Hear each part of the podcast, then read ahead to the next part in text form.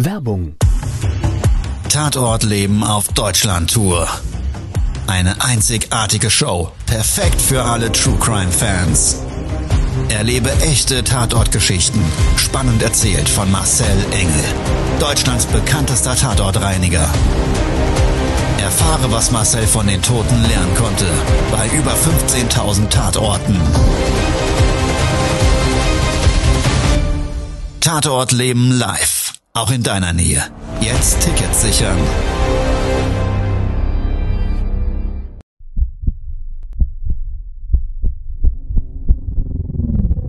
Todesursache.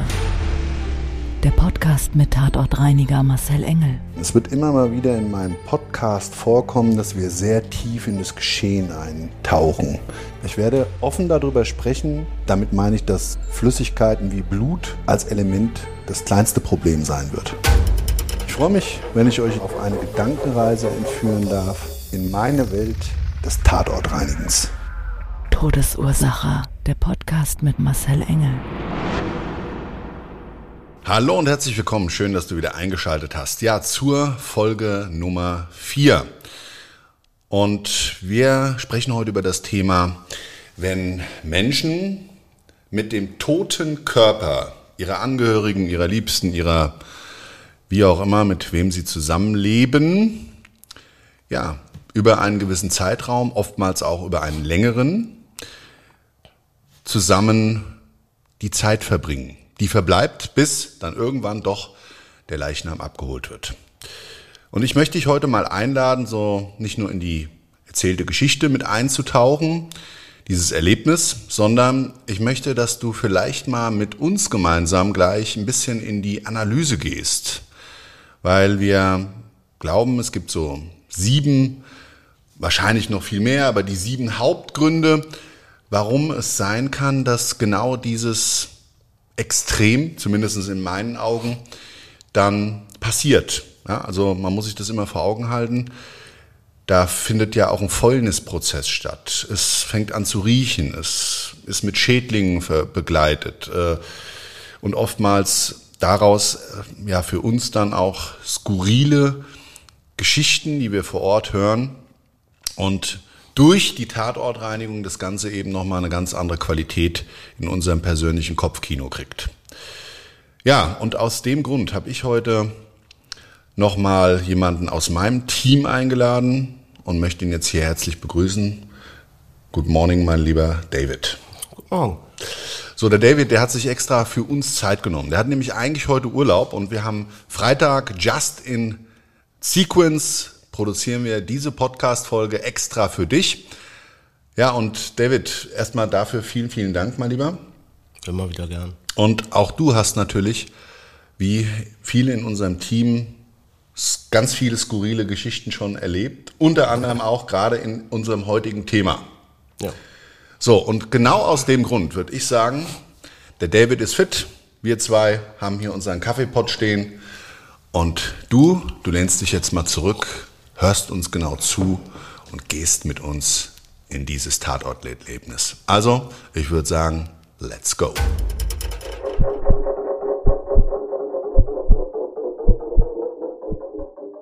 David, mein Lieber, wir schmunzeln schon, wir beide. Ja.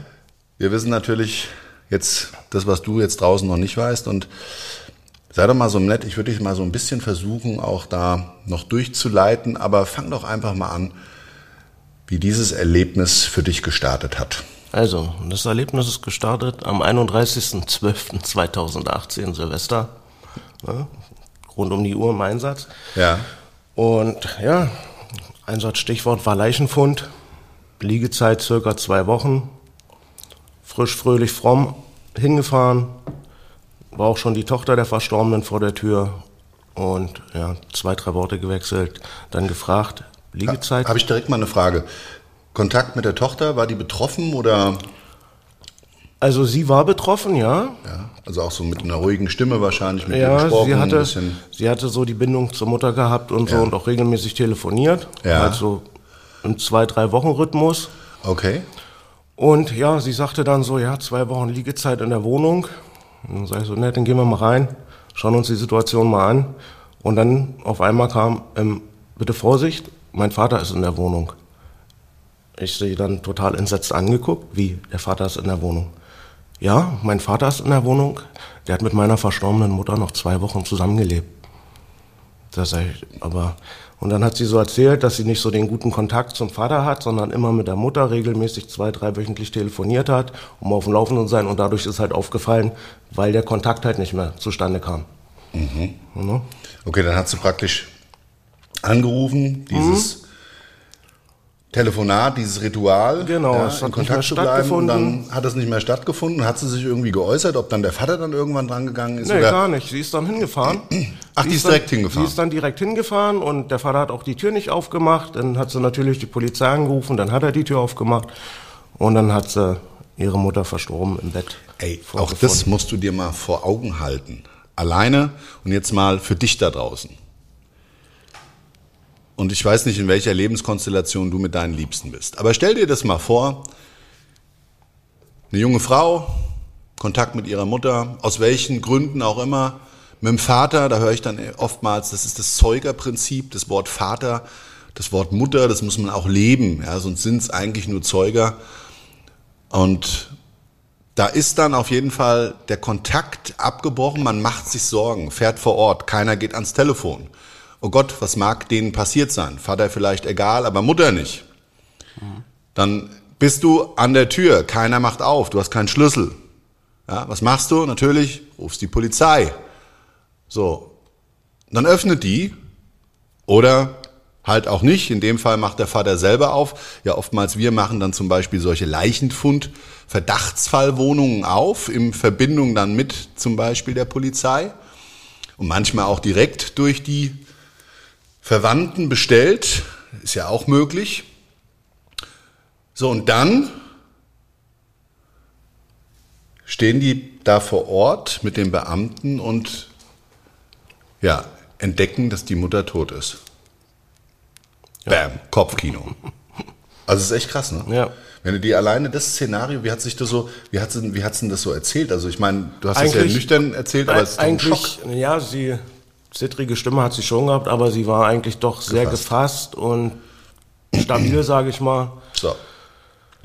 Okay, also das ist ja natürlich schon eine harte Nuss. Ihre größte Sorge war, glaube ich, vielmehr, dass der Vater uns wieder nicht reinlässt, oder sie und uns, dass wir unsere Arbeit machen können. Ach, während der Maßnahme. Ja, er ja. war ja die ganze Zeit in ja, der ja. Wohnung. Selbst nachdem die Mutter oder seine verstorbene Frau rausgeholt wurde, ist er ja weiter der ist da nicht rausgegangen, der war in der Wohnung. Der war nicht mehr im Schlafzimmer, der hat sich dann im Wohnzimmer häuslich eingerichtet. So, und jetzt müssen wir mal ja, zu dem weiteren Tatort Leben Kinos, Kinofilm kommen, ja, der also wirklich auch wieder ein Extrem darstellt.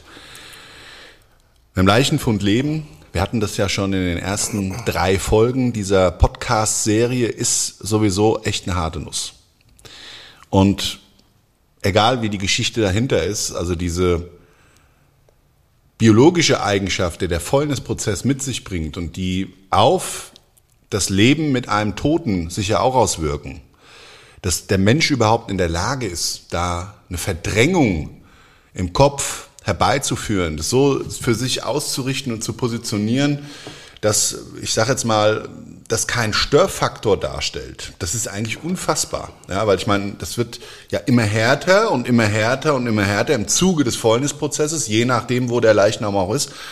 Und gerade in der letzten Folge oder in diesen Folgen hatten wir es ja auch, dass Leichnam oder der, der tote Körper ja auch teilweise bewegt wird. Unglaublich. Aber so ist es. Wir kriegen es live mit und sehen die Spuren. Und jetzt kommen wir genau mal eben zu den Spuren des Todes und zu dem eigentlichen nochmal zusätzlichen Herdeffekt dieser Leichenfundortreinigung. Ja, also die Tochter hat vorgewarnt, alles drum und dran. Wir dann an die Tür geklingelt, dann kommt so ein zierlicher älterer Mann, macht die Tür auf in Schlüppi und Hemd, steht er da, okay. gerade aufgestanden. War er nett? Also war, war, ja, so, ruhig, du war, weißt ja, kaltschnäuzig wie ich bin, bin ich direkt dann auf ihn zu, morgen, dies, das. Ihre Frau ist verstorben, ähm, können wir uns mal den Fundort angucken? Ja.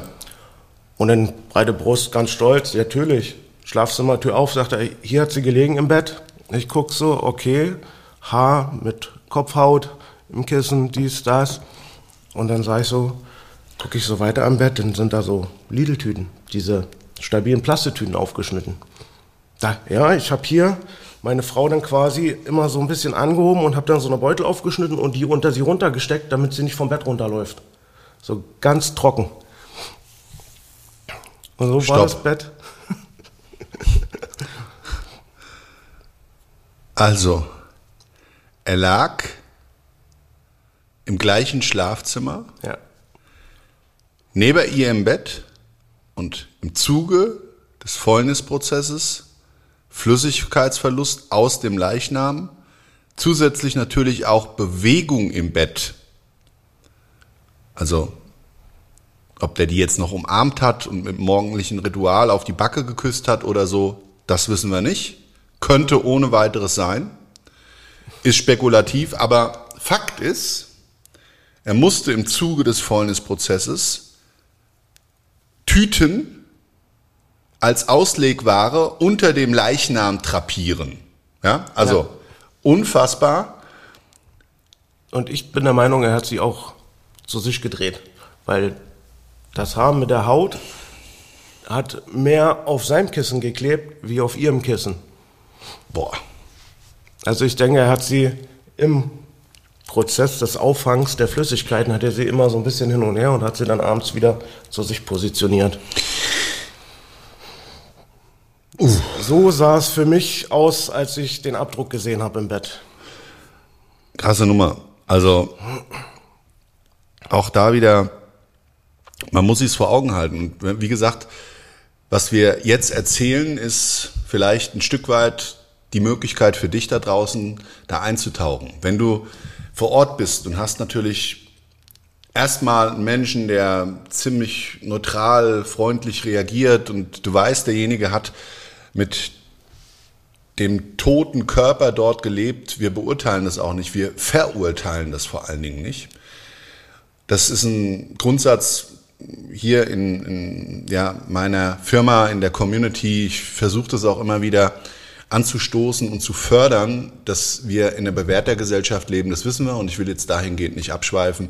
Aber trotz alledem hast du natürlich eine Wahrnehmung in und gerade bei solchen Aufträgen zur Person, zu dem Geschehnis und eben zu deinem persönlichen Kinofilm, der sich, wie jetzt bei dir, mein lieber David, eben aus diesen Fakten ergibt.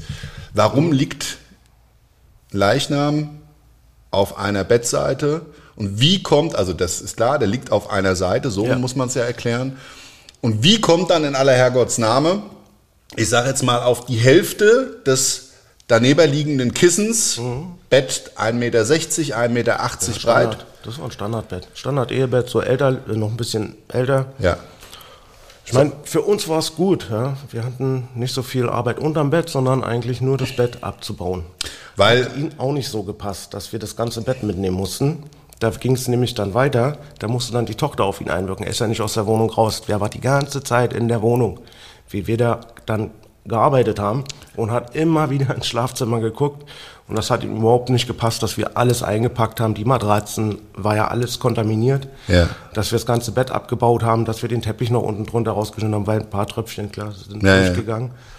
Ja, das Sag mal, wie war es denn in dem Fall? Gab es da auch irgendwie durch die Leichenschau oder das Beschauen des Leichnams irgendwie Kleidungsstücke, die auf dem Boden lagen, zerschnitten? Gar oder? nicht. Gar nichts. alles im Bett. Alles? Ach, das war aber Es war alles im Bett, es war wie ein Nachthemd einfach. Nachthemd nur. aufgeschnitten, so Genau. typisch, wie wir Ja. das immer vorfinden. Sie muss in der Nacht. weißes Bettzeug, Ja, ja, naja.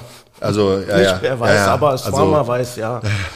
bräunlich eben durch den Fäulnisprozess. Ne? Also das hast du vielleicht das ein oder andere auch schon mal in meinem Kanal oder in anderen gesehen, wie dann also das aussieht nach einem zwei Wochen circa. Und ich vermute mal, er hat erst aufgehört, neben ihr zu schlafen, als seine Seite dann auch das Laken kontaminiert war, die Decke. Durch War das auch nass? Ja, ja. Das, ist, das ganze Bett war dann nass, Ach du meine. als wir da das weggeräumt haben. Er hat bis zu einem bestimmten Punkt, hat er neben ihr geschlafen. Vermutlich hat er einfach die Zeit gebraucht, um sich zu verabschieden oder was, keine Ahnung. Ja. Auf Ja, jeden Fall, alles lag im Bett. Es lag nichts außenrum. Es war alles sauber ausgetütet, sag ich mal, rundherum, dass nichts runterläuft. Wie war es da mit der Geruchsintensivität? Also, Also das Fenster war wahrscheinlich offen, aber nee, es war nicht offen. Es war ja im Winter. Ach, das war im Winter. Ja, 31. Ach klar, 31.12.. Silvester.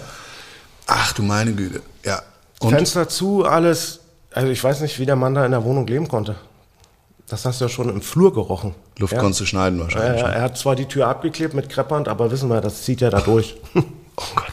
ja, und er hat dann, wie gesagt, auf der, im Wohnzimmer auf der Couch geschlafen. Aus der Wohnung hatten die Polizei auch nicht rausgekriegt. Und die Betreuung nicht, dies, das. Betreutes Wohnen.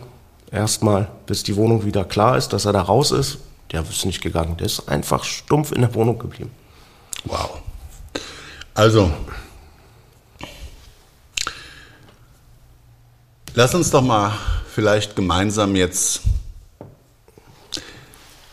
wo du so, glaube ich, gerade ziemlich tief in dem Verständnis für diesen Leichenfundort, für diese Leichenfundort, diesen Tatort des Lebens im wahrsten Sinne des Wortes bist, lass uns doch mal vielleicht hier gemeinsam mit dir, mit dir, lieber David, und mit mir in so eine Verständnisrunde gehen.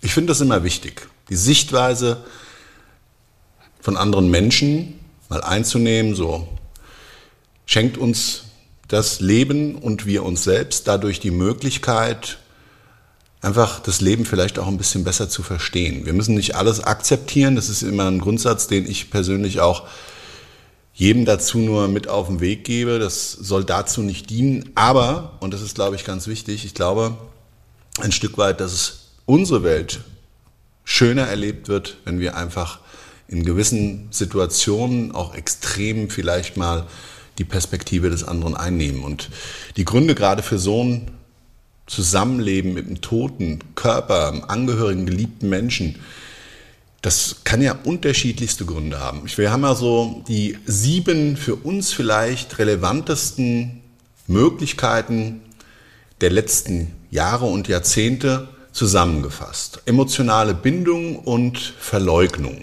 Das ist zum Beispiel so eine Sache, was du jetzt eben gerade auch gesagt hast, mein lieber David. Könnte ohne weiteres sein. Ne? Also soziale Bindung eben, der konnte von seiner geliebten Frau über Jahre, Jahrzehnte zusammengelebt. Zwar mit der Tochter nicht das beste Verhältnis, aber Ja. das mag ja nicht zwangsläufig dann auch für die Beziehung mit seiner Ehefrau Ja, gegolten genau. haben. Konnte er nicht loslassen. Du hast es ganz, ganz schön gesagt, eben sehr empathisch. Und ich weiß ja, du bist ein, ein Raubatz, eigentlich aber im, wie so eine Kokosnuss. Ne? Bei dir ist so innen drin halt Ja. das Fruchtfleisch und das Fruchtwässerchen. Einfach Genau. Herzlichkeit und auch Menschenverständnis, Empathie. Ja, und da ist wirklich in dem Fall, könnte sein, ohne weiteres der Grund. Wissen wir denn noch mehr darüber? Weil so ein plötzlicher Verlust eines geliebten Menschen kann natürlich überwältigend sein. Da sind wir uns einig. Und manche Menschen können den Tod auch nicht akzeptieren. Auch das gibt's ja. ja. Gerade wenn Menschen aus dem Leben gerissen werden, von heute auf gleich. Ja, das ist so eine Sache, kann man vielleicht auch gut nachvollziehen. Aber es gibt ja noch viele andere Gründe, die das mit sich bringen könnte. Und da würde ich ganz gerne jetzt nochmal hier so zum Nachdenken so die anderen Impulse mit reinwerfen. Angst vor Isolation könnte zum Beispiel ein Grund sein, der sich gerade bei diesem Phänomen als Hintergrund verbirgt. Ja, also diese Art des Schutzmechanismus kann sein, dass die Leute einfach damit mit diesem intensiven Schmerz besser umgehen können. Ja, das ist so, denke ich mir mal, ein Thema. Das war die emotionale Bindung.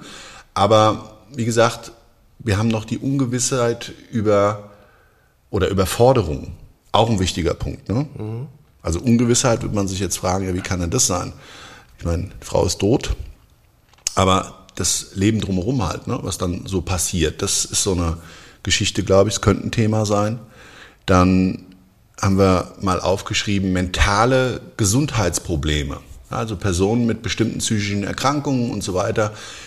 Depressionen, Demenz, Psychosen und was das alles im Vorfeld eines Krankheitsbildes eben mit sich bringen kann, dass dann dieses Phänomen eintritt. Ja? Ähm, soziale Faktoren. Ja, in einigen Kulturen und Gemeinschaften, da ist es eben der Umgang mit dem Tod ein ganz anderer. Vielleicht, wie gesagt, für uns unvorstellbar und auch gerade in Bezug dann auf die Hygiene und alles eben, was der Fäulnisprozess mit sich bringt. Aber trotz alledem ist da dieser kulturelle Pfad im Kopf so tief verankert, dass das halt weit über unsere kulturellen, ich sage jetzt mal Normalität hinausgeht. Ne? Und es ist ja nur unsere gelebte Realität. Wie gesagt, wenn du dann, was weiß ich, irgendwo auf einem anderen Kontinent bist, bei einer anderen Kultur, die wundern sich dann vielleicht, wie wir mit dem Tod umgehen. Ne? Ja, und die Sorge vor rechtlicher Konsequenz, das könnte ja natürlich auch ein Fall sein. Und das finde ich auch immer sehr, sehr spannend. Äh, in einigen Fällen könnte jemand befürchten, dass der Tod vielleicht mit ihnen in Verbindung gebracht wird. Irgendwas also die haben echt Angst, ne? obwohl das überhaupt gar keine Relevanz hat. Also ich sage jetzt mal so, jemand wird schummrig, stürzt, bricht sich den Hals, liegt auf dem Boden, verwest dort. Und genau einen solchen Fall hatte ich vor vielen Jahren. Und da war auch wirklich so die Fragestellung, oje, oje, und in dem Haus das war ein Mehrparteienhaus, kamen dann auch so Gerüchte auf. Ja, da wäre es ja immer laut gewesen in der Wohnung.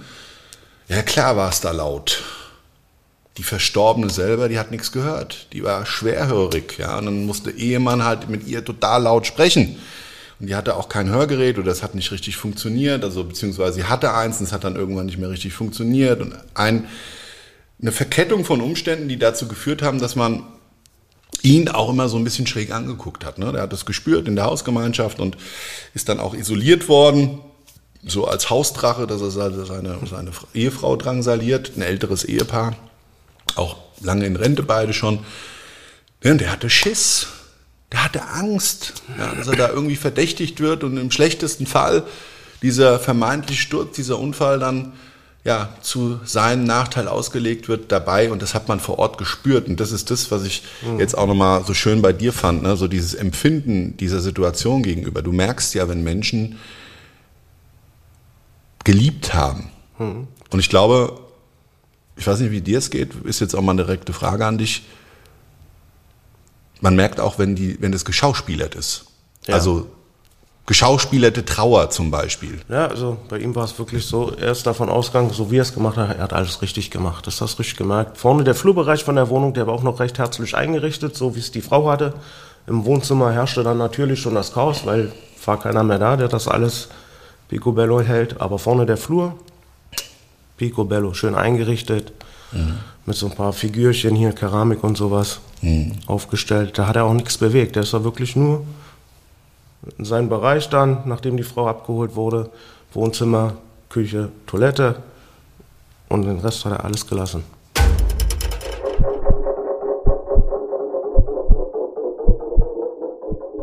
David, deine Einschätzung zu dem Fall.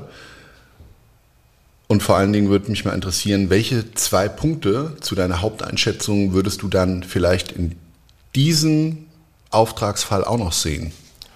Also meine Einschätzung ist, wie ich vorhin schon sagte, er hat einfach seine Zeit gebraucht, um sich, sag ich mal, von seiner geliebten Frau zu verabschieden. Hat natürlich im Kopf, er weiß ja, dass seine Tochter anruft und damit konnte er dann halt nicht umgehen und hat sich halt falsch verhalten, ne? Hm. In der Hinsicht, dass er alles ignoriert hat, dass sogar die Polizei kommen musste, dieses ganze Tantam. Natürlich laufen dann erstmal Ermittlungen, ganz klar, Fehlverhalten, aber letztendlich hm sollte jeder bis zum bestimmten Punkt seine Zeit bekommen, um sich von der geliebten, verstorbenen Person zu verabschieden. Ja. Was könntest du denn vielleicht mal andersrum gefragt ausschließen? Welcher von den Gründen, die wir sonst noch aufgelistet haben, also Angst vor Isolation, Ungewissheit oder Überforderung, mentale Gesundheitsprobleme, soziale Faktoren, finanzielle Gründe, Sorgen vor rechtlicher Konsequenz. Welche von denen würdest du ausschließen? Ähm, also auf jeden Fall die Sorgen vor also finanziellen Gründen, soziale Faktoren und natürlich diese Isolationsgeschichte, die könnte eine Rolle spielen, weil so hat er, hat er so schon kaum Kontakt mit der Tochter. Und die haben auch nicht wirklich viel gesprochen. Sie hat uns kurz vorgestellt, dann habe ich mit ihm alles besprochen und dann ist sie auch verschwunden. Bis wir sie angerufen haben und sie zurückkommt. Und da war nichts Herzliches zwischen den beiden. Ich weiß nicht, was da in der Familie vorgefallen ist. Ich bin ja eigentlich so ein Zahnfühler, aber fand ich an dem Tag nicht angemessen. Hab da auch nicht groß rumgebohrt. Das, was ich gesehen habe, hat Benny gesprochen. David, hochinteressant, dass du das jetzt gerade so, und da möchte ich dich da draußen jetzt nochmal aktiv mit reinholen, ganz wichtig, ähm, so gesagt hast. Wir Menschen, glaube ich, gerade auch wenn wir die Perspektive mal vom anderen einnehmen, wir holen uns erstmal für uns die verständlichste Option, ziehen uns das und das wird dann zu unserer gelebten Realität. Es kann aber oftmals ja auch andere Gründe haben. Warum Mensch im Außen so reagiert, wie er reagiert, uns selbst gegenüber in Situationen oder wie auch immer.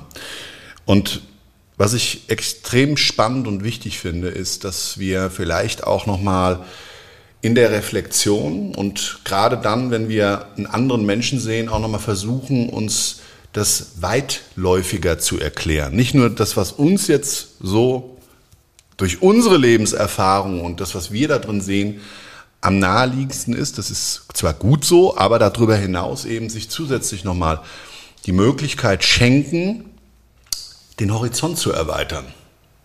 Und genau da liegt der Schlüssel, die Perspektive von anderen Menschen oder Situationen einzunehmen, um einfach seinen persönlichen Erlebnisschatz mal aus seinen Erfahrungen und seine, seinem Bauchgefühl heraus auszubrechen und da so ein bisschen in die Lebensanalytik zu gehen. Ja, also kann ich wirklich immer nur jedem raten. Das kostet zwar erstmal viel Zeit und Energie und jetzt könntest du vielleicht denken, das ist doch Quatsch, das ist doch Zeitverschwendung. Ich kann dir nur sagen, es ist ein Door-Opener für das Verständnis rund um das, was in deinem erlebten Leben passiert. Oder, mein lieber David, ja. könnte das, hast du das auch schon so empfunden? Ja. Ja, ne? Doch. Und das ist gerade das Spannende beim Tatortreinigen. Wir haben zwar oftmals nicht so viel Zeit, aber im Nachgang klingt sowas natürlich auch nach und gerade dann für uns, wenn wir hier auch mal drüber sprechen, dann ist es vielleicht nicht immer ganz so tiefgründig wie jetzt gerade mit dir hier in dieser Podcast-Folge, aber ich glaube, das prägt uns. Tatortreiniger, zumindest die, wie du, mein lieber David, die das Herz an der richtigen Stelle haben und vor allen Dingen auch vernünftige Gedanken im Kopf.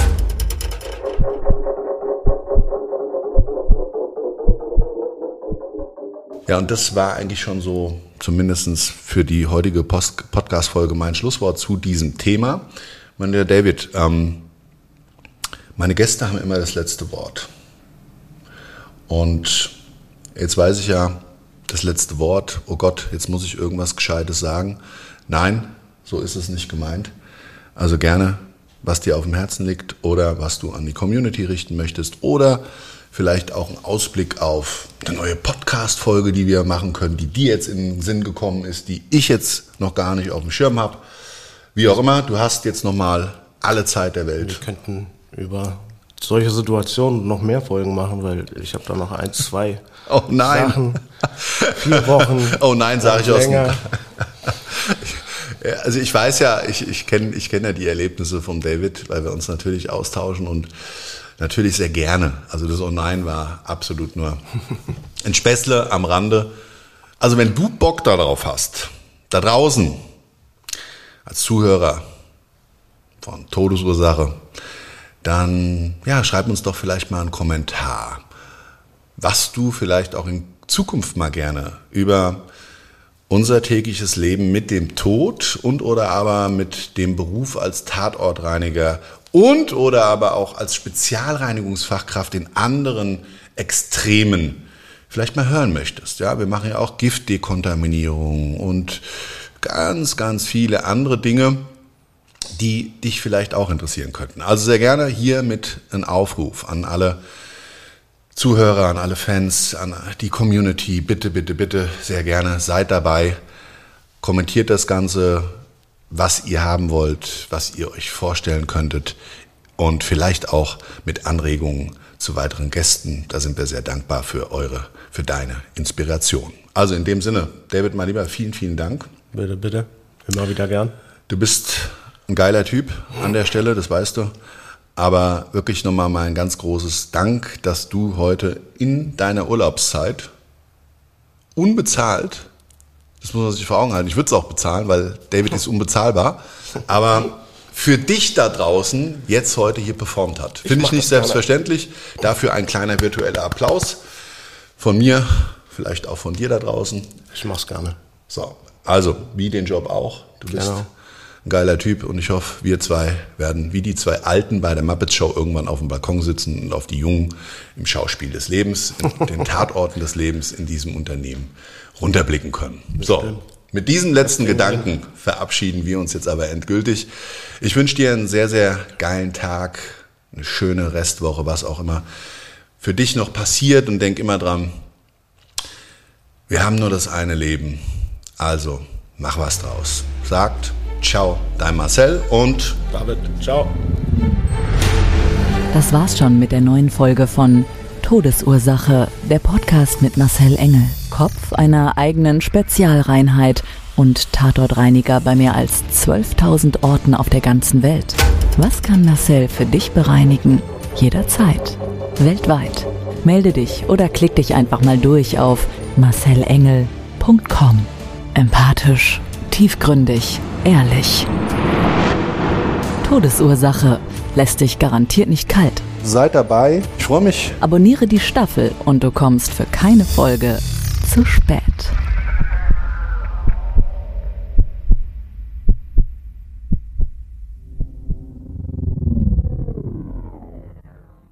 Mobbing findet überall statt. In der Schule, am Arbeitsplatz, innerhalb der Familie und im Internet. Erfahren Sie in dem Kompaktbuch Ausgemobbt, wie Sie sich gegen Mobbing wehren und künftig vermeiden, zum Mobbingopfer zu werden.